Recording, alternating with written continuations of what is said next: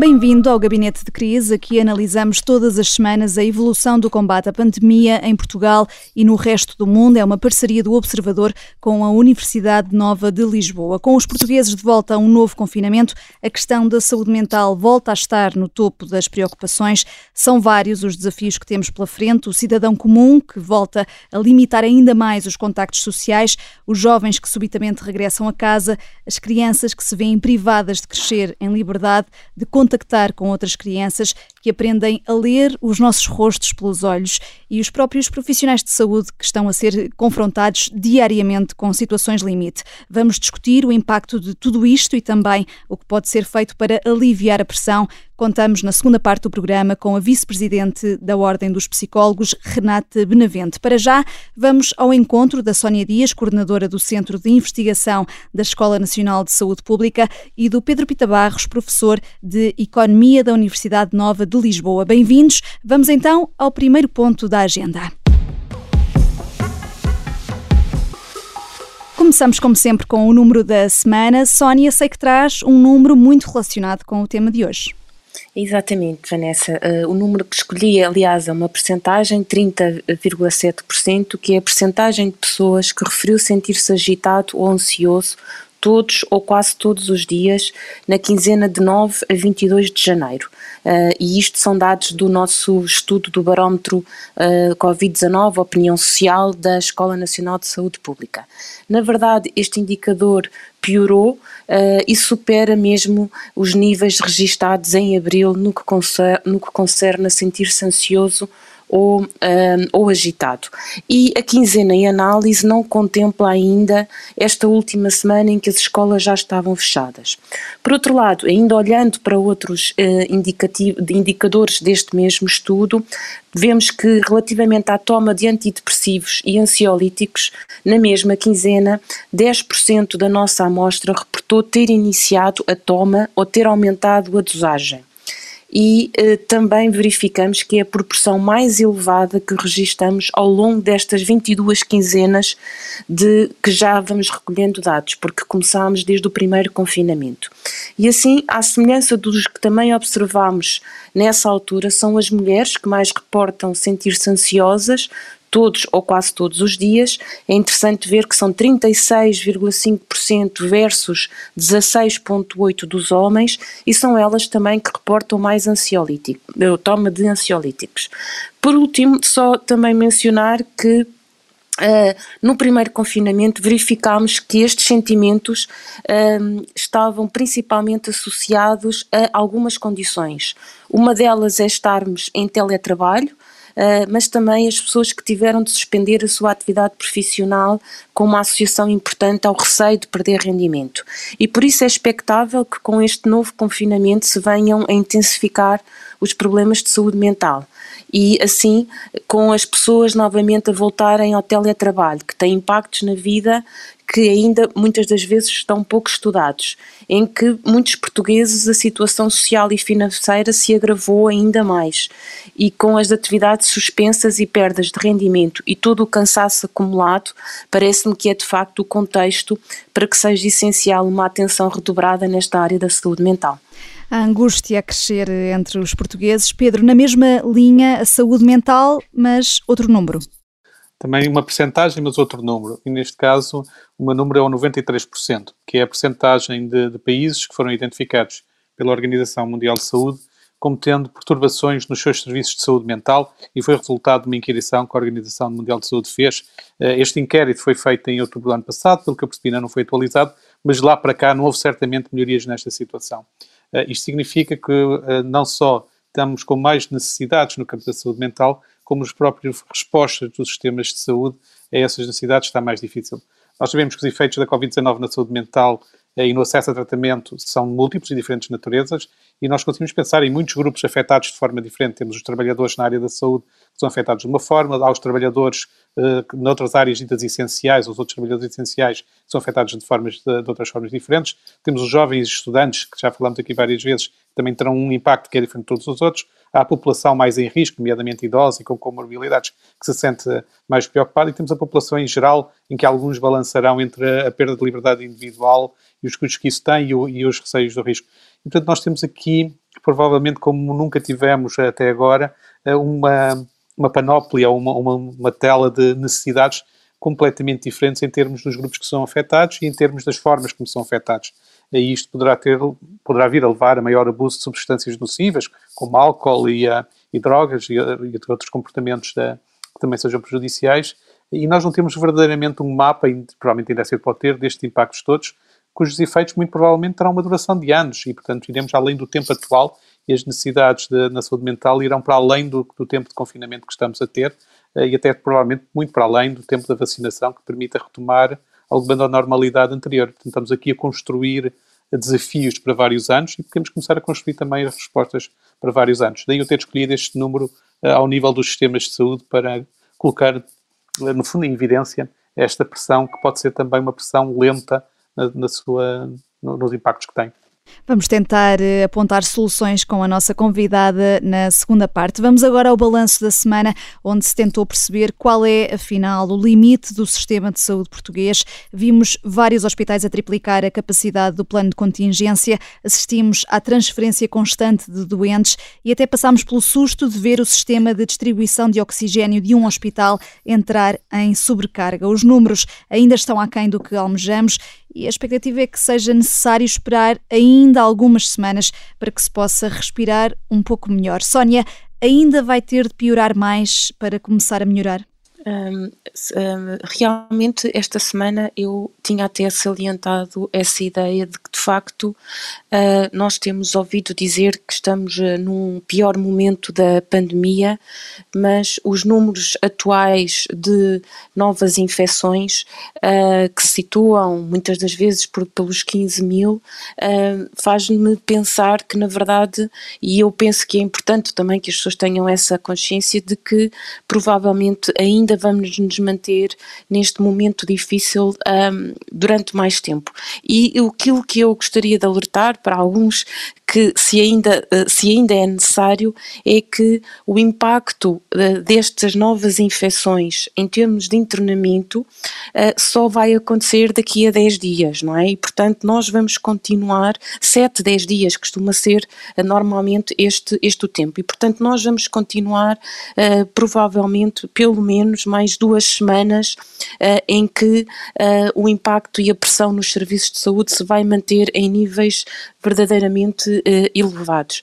E, e portanto, um, nós ainda não temos uh, sinais eh, de grande abrandamento do, dos casos de, de novos infectados um, e, portanto, estamos de facto no momento em que talvez o pior ainda não tenha chegado.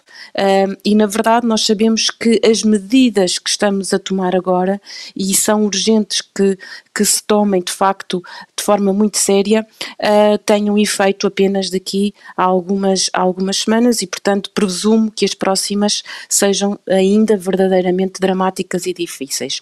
E nesse sentido, se me permitisse, deixava, talvez fosse assim o meu comentário da semana, deixava um apelo, que é de facto urgente recuperarmos e reforçarmos a nossa força anímica para que todos nos possamos envolver e todos possamos ajudar a ser parte da solução acho que vamos ter que entender com muita urgência e tentar ultrapassar os fatores que ainda estão a fazer com que algum, alguns grupos ou não tenham compreendido a dimensão da gravidade da situação ou já não tenham motivação para aderir às medidas de proteção. Mas todos teremos provavelmente razões para justificar as nossas ações, os nossos comportamentos. Sabemos, por exemplo, que os níveis de confiança estão hoje muito menores do que foram no princípio da pandemia e que isso foi um importante aliado na mobilização das populações.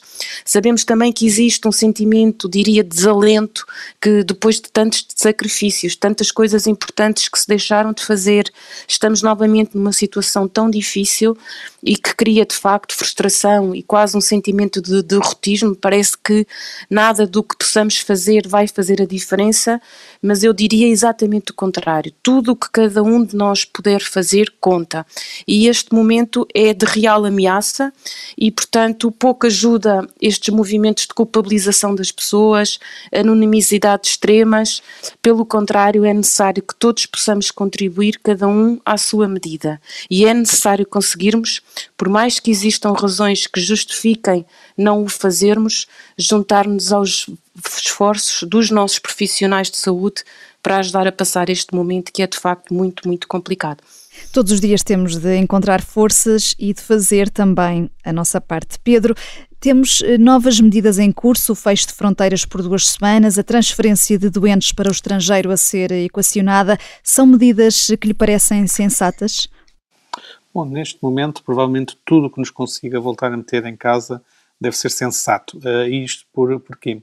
Uh, se nós pegarmos uh, nos, nos, nos, números de mobilidade, por exemplo, no Google Mobility Reports, que estão disponíveis publicamente para quem quiser ir ver, eh, nós vemos que a nossa mobilidade em várias áreas, seja em compras, seja na, em, questões de, de áreas de, de, lazer e recreio, seja até mesmo deslocação para, para o trabalho, tudo isso está com uma mobilidade mais baixa do que estava há um mês, como é natural, mas ainda assim, muito curiosamente, ainda bastante acima daquilo que nós conseguimos fazer em março, abril do ano passado.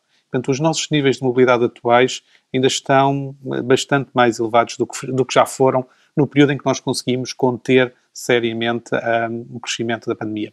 E, portanto, nós estamos a fazer um esforço, parece-nos um esforço desmedido, se calhar até parece-nos já um esforço desproporcional, uh, se calhar custa-nos mais agora do que custou em março, abril, mas na verdade está a ser menor do que foi nessa altura.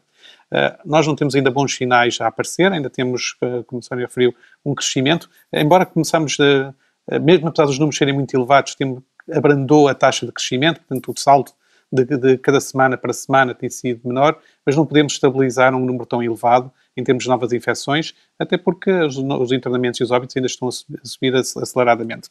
Nesse contexto, a pressão sobre os serviços de saúde é brutal e, um, e, e haver um, transferências, até eventualmente transferências internacionais, não me preocupa tanto. Uh, a única porque faz fará parte de mecanismos de solidariedade, seja dentro do território nacional, seja internacionalmente. Eu sou, já aqui várias vezes referi, um europeísta convicto e, portanto, uh, ter um doente transferido para, para, digamos, para Faro, para Bragança, ou transferido para a Alemanha, para mim é exatamente a mesma coisa em termos de garantir que a pessoa é tratada, parece-me ser o, o essencial.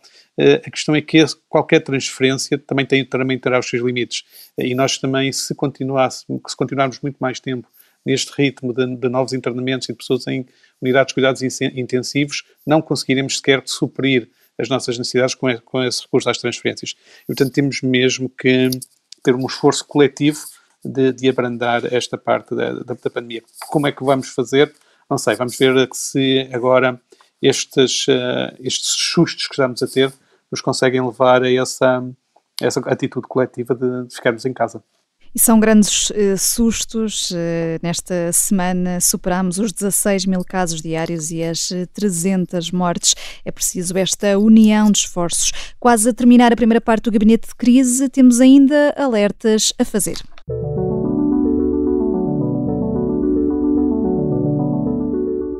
É um momento de deixarmos aqui algumas chamadas de atenção. Qual é o seu sinal de alerta, Sónia? Olha, o meu sinal de alerta mantém-se também no tema da, da, desta semana e diria assim que não há super-heróis. Uh, é de facto importante estarmos atentos a sinais, às vezes pequenos sinais de alerta uh, de que alguma coisa não está bem connosco, que estamos ou de algum mal-estar em termos de saúde mental. E diria assim que se esse for o caso, partilhem com alguém o que estão a passar ou estão a sentir uh, e peçam ajuda na área da saúde mental, uh, se for esse o caso e se for essa a necessidade. Não devem uh, manter-se sozinhos e não devem também, não devemos todos tentar ser super-heróis e, portanto, procurar ajuda. Um, a quem, a, quem, a quem nas pode dar num momento difícil poderá ser eventualmente a melhor solução é preciso aceitarmos quando não estamos bem e procurarmos ajuda. E o Pedro, que sinais de alarme é que vê? O meu, o meu alerta desta semana é muito ligado ao comentário que já fiz, que é o alerta para que a nossa mobilidade tem que ser colocada, uh, em termos das nossas decisões de cada um, ao nível do que fizemos em março-abril. Portanto, o meu alerta é para que cada um pense como é que na altura uh, reagiu, como é que na altura se comportou e se hoje voltarmos a esse comportamento, conseguiremos provavelmente voltar a melhorar a situação. Tudo é mais difícil agora, não só por causa da sobrecarga no sistema de saúde, mas também porque aparentemente a nova variante que foi identificada vinda de Inglaterra, e eventualmente uma que virá também da África do Sul, se transmitem mais facilmente, o que reforça ainda mais a noção de que temos que mesmo reduzir essa mobilidade. E portanto aqui o alerta é, ou fazemos isso já, vamos ter ainda muito tempo a, a, com a pandemia. Ficam os alertas do Pedro Pita Barros e da Sónia Dias antes do intervalo. Voltamos já a seguir com as notas de esperança e a convidada desta semana, vice-presidente da Ordem dos Psicólogos, Renata Benavente. Até já.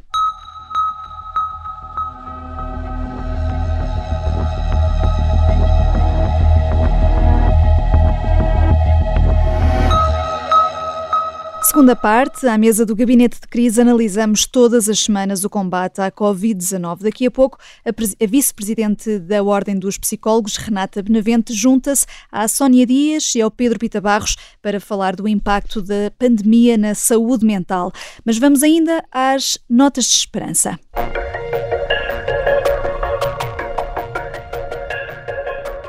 Mesmo na pior das tempestades, encontramos alguns sinais de ânimo. Pedro, o que é que escolheu hoje?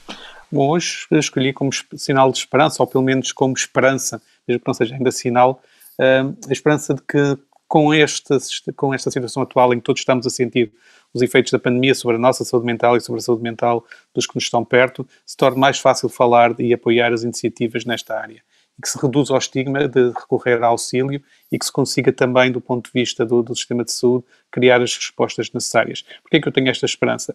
É porque se a situação atual também facilitou as pessoas terem menos receios de falar da sua saúde mental, também facilitou novas formas de comunicação médico-dependente poderão vir a ser úteis, por exemplo, a telemedicina, uh, que, que possa eventualmente ser usada neste, neste contexto, e provavelmente a nossa convidada poderá dar algumas ideias mais de como é que nós, neste contexto, podemos ter uma esperança de havendo menor estigma, também haja de, de recorrer a, a, serviços de saúde, quando uma pessoa sente a sua saúde mental ou, ou a sua parte mental mais em, eh, em balanço ou mais em desequilíbrio, também que as respostas lá estejam e consigam fazer isso.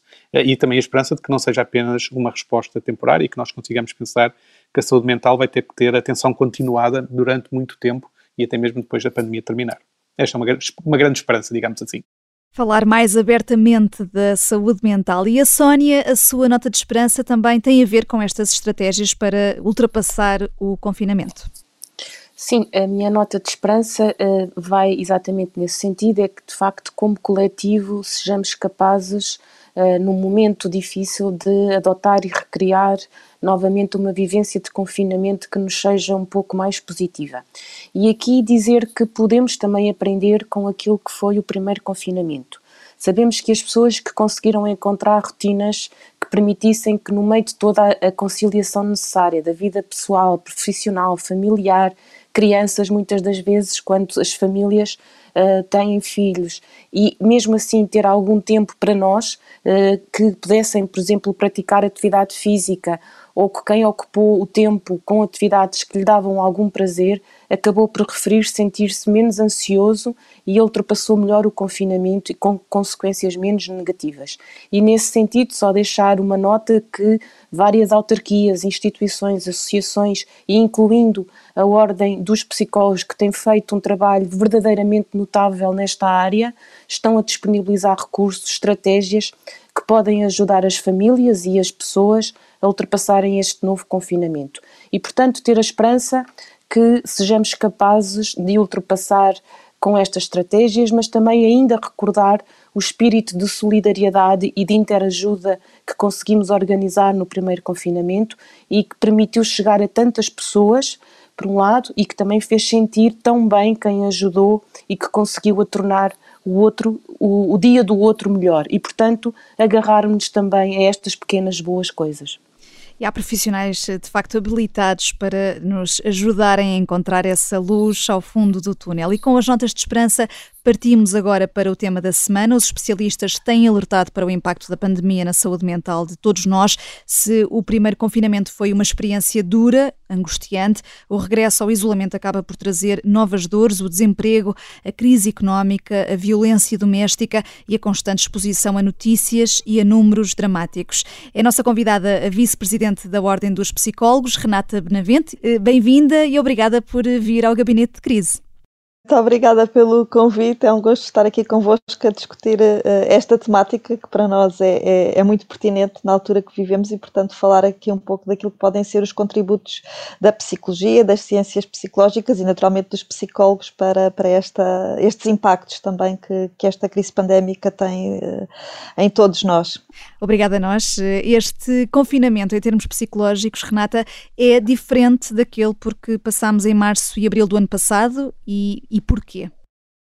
Sim, uh, este confinamento uh, traz aqui uma série de desafios acrescidos uh, e, como aqui eh, já foi dito pela professora Sónia Dias, o facto de termos feito um esforço tão intenso na, na, altura em que as medidas de confinamento foram decretadas e, e, e no, o nosso país foi de facto até um exemplo um, do ponto de vista daquilo que foi o cumprimento generalizado da população das medidas que foram implementadas e instituídas e perante perante esse esforço uh, tão intenso que, que, todos nós fizemos, o que se observa neste momento é uma espécie de voltar à estaca zero, ou, ou, ou menos do que isso.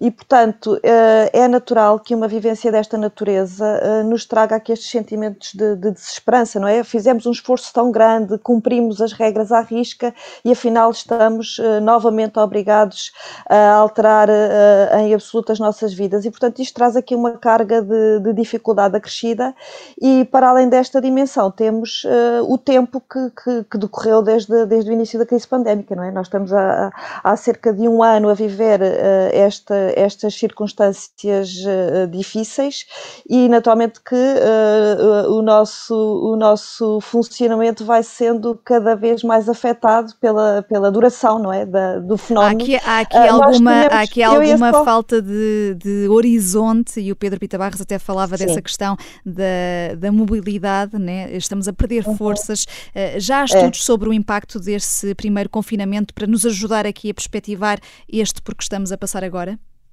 Sim, há estudos. Portanto, foi publicado logo em agosto de 2020 uh, eh, um estudo sobre os efeitos imediatos da, da, da, da pandemia uh, do ponto de vista do funcionamento psicológico que indicavam, portanto, foi um estudo realizado em Portugal uh, com uma amostra de 10 mil pessoas, portanto, um estudo que uh, decorre da colaboração de, de, muitas, de muitas pessoas e, portanto, nesse sentido é, é um estudo bastante representativo que identifica, de facto, um impacto psicológico da experiência da pandemia como moderado a severo um, em muitas pessoas. E, portanto, o que se identificou aqui nas pessoas que, que participaram na investigação foram, de facto, sintomas moderados a graves, eh, nomeadamente sintomatologia, como aqui foi já descrita, não é? Uh, depressiva, de ansiedade e também de stress. E, portanto, uh, o que nós antecipamos nesta altura é que este cenário, que foi identificado na, na, fase inicial da pandemia, venha naturalmente a agravar-se por estas circunstâncias que eu aqui descrevi. Acresce ainda um, um, outro, um outro dado que me parece também ser relevante nesta perspectiva de, de equacionarmos o futuro, que tem a ver ver com um, aquilo que a investigação recente mostra uh, acerca do risco do desenvolvimento de doença mental ou alterações neurológicas nas pessoas que uh, estiveram infectadas uh, com o, o Covid-19.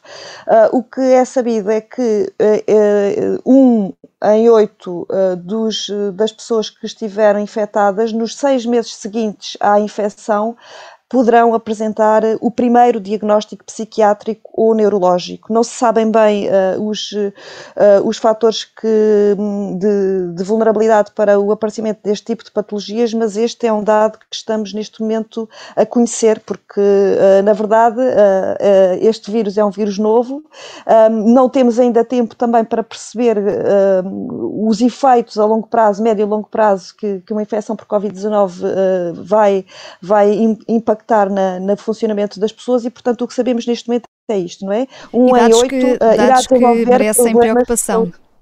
Muita. Uh, para dizer ainda que Uh, portanto, esta proporção de 1 em 8 uh, pessoas que não tinham uh, dificuldades a este nível, portanto, perturbação psiquiátrica ou neurológica, e 1 em 3 nas pessoas que já apresentavam antecedentes de perturbações desta natureza. E, portanto, aqui mais um fator que nos deve alertar para a necessidade de afetar recursos às áreas da saúde mental, precisamente porque a nossa expectativa é de que os problemas a este nível vão naturalmente agravar-se e isso eh, vai ser inevitável. E podemos ir já uh, a esse ponto. O que é que pode ser eh, feito para melhorar? Há uma preocupação, uma verdadeira preocupação com estes temas da saúde a nível dos decisores políticos? Uh, no discurso, aparentemente sim, é? Uh, estas questões da, da, da, saúde mental e os indicadores nacionais que já eram preocupantes no período uh, anterior à pandemia mereciam também já aqui um, um, olhar, um olhar específico e, e, focado naquilo que são as, as, necessidades da população em termos da saúde mental. o que nós temos verificado do ponto de vista mais prático, e aqui podemos falar até da afetação de recursos humanos aos serviços que dão resposta, nomeadamente cuidados de saúde primários, serviços hospitalares, é que ainda não estamos num nível de, adequado de, de, resposta. Portanto, nós, eu próprio trabalho em cuidados de saúde primários, portanto, em centro de saúde, e nós o que, o que verificamos, e agora a, a, a situação agravou-se, é uh, um número muito grande de solicitações, de pedidos de apoio psicológico que não, que não conseguimos dar resposta. Como a professora Sónia Dias há pouco referiu, uh, nós temos assistido à criação de respostas, também fruto desta crise pandémica, respostas sobretudo de atendimento telefónico, e uma dessas respostas é, é oferecida pelo, pelo SNS 24 com uma linha de aconselhamento psicológico, que foi também estruturada em colaboração com a Ordem dos Psicólogos Portugueses, mas o que se constata é que esta resposta não é suficiente, porque uh, o atendimento nestas linhas é, por norma, um atendimento de aconselhamento psicológico e não oferece uma resposta de, de continuidade e de outro cariz que muitas das pessoas que recorrem a estes serviços necessitam. Portanto, portanto falta, falta acompanhamento. Há necessidade, falta acompanhamento e continua a faltar recursos. Portanto, se eles já eram escassos antes da pandemia, agora uh, mais escassos são e a perspectiva não é animadora, na sequência daquilo também que falávamos, uh, face ao agravamento de, de, das condições de saúde mental da, da nossa população, que, que, que vai agravar. Agora, condições ainda mais agravadas. Uh, Sónia Dias, uhum. as políticas de saúde podiam fazer mais para proteger a saúde mental dos portugueses? Um, talvez aqui também reforçar que, uh, na verdade, penso que tem havido nos últimos tempos e até ligando com a, a, nota de esperança, digamos, do Pedro relativamente a esta questão da saúde mental, as políticas penso que têm avançado bastante. Eu acho que está, estamos, se calhar, num momento em que essas políticas precisam de ser uh, operacionalizadas e de se implementar no terreno uma, uma resposta mais mais estruturada e mais robusta, digamos. E, portanto, aqui, claramente, provavelmente o que estamos também a falar é que tem de haver um maior investimento nesta área da saúde mental. E, e, e porque, eh, eh, de facto, temos, a, temos as políticas, temos o enquadramento que me parece no meio de tanta coisa que uh, não está a correr bem para todos, mas temos, o, o, digamos, uma consequência que é, de facto, cada vez mais se fala em saúde mental sem tabu, em que as pessoas conseguem uh, mostrar-se que não estão bem e algo que provavelmente uh, não faziam anterior, anteriormente, portanto estamos e tem de havido, facto a Tem havido campanhas nesse sentido, campanhas até da Direção-Geral da Saúde. Exatamente, portanto estamos de facto a conseguir ultrapassar uma das grandes barreiras que era a, a, o tabu e o estigma associado à saúde mental. E portanto, havendo essa política, havendo uma maior abertura e, e uma maior consciencialização até das próprias pessoas para as questões da saúde mental, penso que agora uh, precisamos então de um maior reforço da operacionalização depois das respostas no terreno. E, e, o Pedro Pita Barros eh, considera que tem havido sensibilidade quer das autoridades de saúde, quer das autoridades políticas para esta questão da saúde mental? Eu provavelmente vejo muito na frase que a Renata falou, que é, há uma diferença grande entre o que é dito, e portanto todos reconhecem a importância da saúde mental. Não me lembro dos últimos 10, 15 anos algum decisor político ou da área da saúde ter dito que a saúde mental não era importante. Uh, no entanto, o que nós temos é uma enorme uh, dificuldade em sustentar um esforço continuado de apoio à saúde mental. E aqui provavelmente nós temos que ter a imaginação de encontrar mecanismos que garantam esse apoio continuado e creio que isso é, é um elemento que vai ser fundamental e, portanto, será uma coisa de background, não é uma questão de emergência, será um elemento continuado que tem que ser pensado para conseguirmos ter a saúde mental que todos desejamos que, que, que, esteja presente e o apoio a essa saúde mental. Uh, e aqui provavelmente teremos, temos algum tempo a pensar, porque não temos a emergência da pandemia para resolver, sendo que a pandemia também cria problemas de, de emergência na, na, área de saúde mental que também têm que ser resolvidos, mas a um tempo mais longo acho que temos tempo para pensar nisso. Não podemos já estar sempre a adiar. Eh, e talvez eh, esta situação atual eh, consiga desbloquear a criação desses mecanismos. Por exemplo, ligar a um esforço maior de promoção da saúde em geral e criar aqui práticas e, e mecanismos que, que, garantam não só o financiamento, como a presença dos recursos necessários para isso. E aproveitar este, no fundo, esta crise em que todos estamos preocupados de uma forma generalizada para tornar aceitável a criação desses mecanismos. É preciso, no fundo, eh, planear para o longo prazo. Renata Benavente, estaremos todos pior a nível da saúde mental quando a pandemia estiver ultrapassada? Daí esta importância do planeamento? Sim, eu penso que podemos falar nesses termos. Infelizmente, estaremos com certeza, hum, certamente a maioria das pessoas pior uh, depois da, da, da pandemia e, e, não, não, não, não é vantajoso até uh, minimizar os impactos que, que, esta experiência vai ter em todos nós, precisamente por isso, porque este conhecimento e aceitar que uh, vamos ficar afetados com tudo o que estamos a viver permitirá de facto antecipar, antecipar aquilo que são as respostas adequadas adequadas e ajustar, eh, no fundo, aquilo que, que, são, eh, que vão ser as necessidades da população aos recursos uh, que, que, são, uh, que serão necessários afetar para realmente dar resposta a estas necessidades e promover aqui o bem-estar psicológico que nós sabemos que está na, uh, na gênese do, do, nosso funcionamento, não é? nas várias áreas, portanto, na nossa vida pessoal, familiar, laboral e, portanto, pensamos também que a própria recuperação do, do, do país vai depender disso, não é? do, do bem-estar psicológico e da nossa saúde mental e, portanto, vai ser fulcral para uh, que todos possamos de facto sair desta experiência tão dura uh, da melhor forma possível. Mas sim, isso, isso vai acontecer certamente. E nós portanto, já temos portanto, um a, a, pandemia, no fundo, vai ter um impacto em todos nós. Renata, eu pedia-lhe muito rapidamente, e porque é importante falarmos concretamente de, das pessoas, quem é que uhum. são as principais vítimas da pandemia em termos de saúde mental?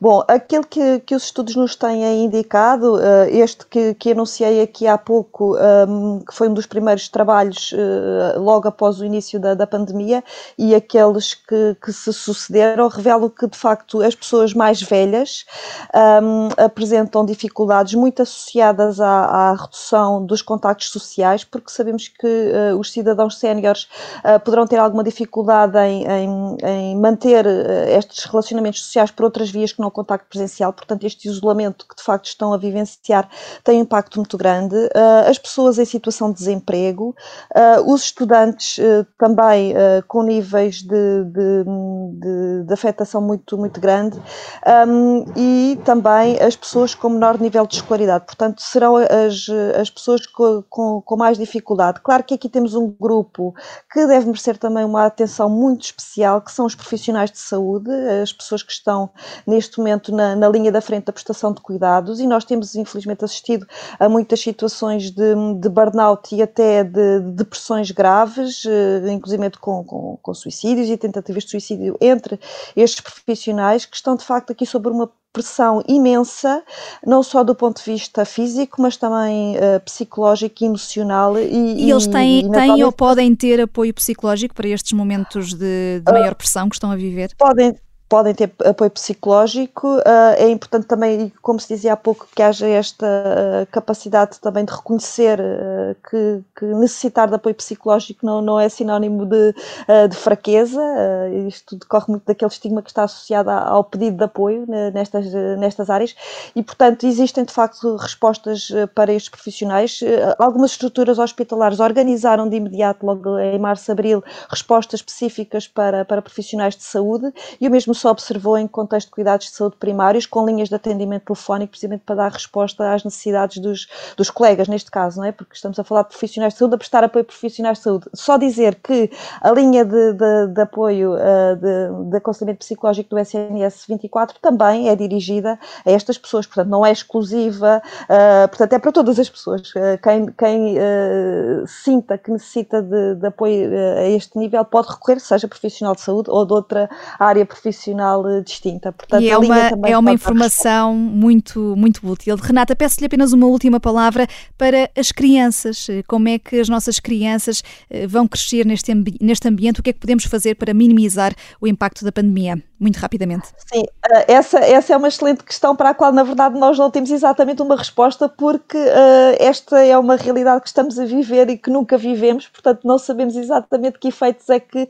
esta experiência vai ter nas nossas crianças e jovens. Sabemos, no entanto, que, por norma, uh, as crianças e jovens têm alguma capacidade de adaptação e, e, em princípio, vão conseguir superar aquilo, aquilo que, estamos, que estão no concreto a viver, o que neste momento se antecipa neste segundo confinamento será um aumento das dificuldades comportamentais, não é? Eh, um pouco à semelhança de, dos adultos, embora a forma de expressar essas dificuldades se, uh, sejam de outra, de outra natureza, não é? O aumento das birras, dificuldades em cumprir regras e, portanto, é natural que agora no segundo confinamento estas dificuldades se acentuem. E depois temos aqui impactos que provavelmente só, só conheceremos uh, a médio prazo, nomeadamente as questões da redução dos níveis de socialização, interação relação com pares, enfim, uh, tudo isso poderá ficar de alguma forma afetado. O que se antecipa, no entanto, é que, uh, voltando, e esperamos que seja o mais breve possível, voltando à normalidade, esta, estas experiências possam ser uh, recuperadas não é? E, e, que se recupere aquilo que foram, que foram as, as dinâmicas perdidas neste, neste período de confinamento. E, portanto, Será certamente um bom tema para programas futuros. Renata Benavente, okay. muito obrigada por ter eh, vindo ao gabinete de crise. Sónia e Pedro, obrigada também. Voltamos para a semana. Despedimos-nos com os mais jovens a deixarem mensagens a eles próprios. Não precisas ter medo de sentir. Vamos falar. Vamos falar é, no fundo, uma mensagem para, todos, dos mais novos aos mais velhos. A campanha é cofinanciada pela Direção-Geral da Saúde. As portas de casa ouvir. e do país podem estar fechadas, mas não temos de estar sozinhos. Boa tarde e até para a semana. Quando te sentires triste, não disfarces ou escondas o que sentes. Tenta perceber porquê. Às vezes, o tempo ajuda, mas se não te ajudar, Procura um adulto com quem possas falar.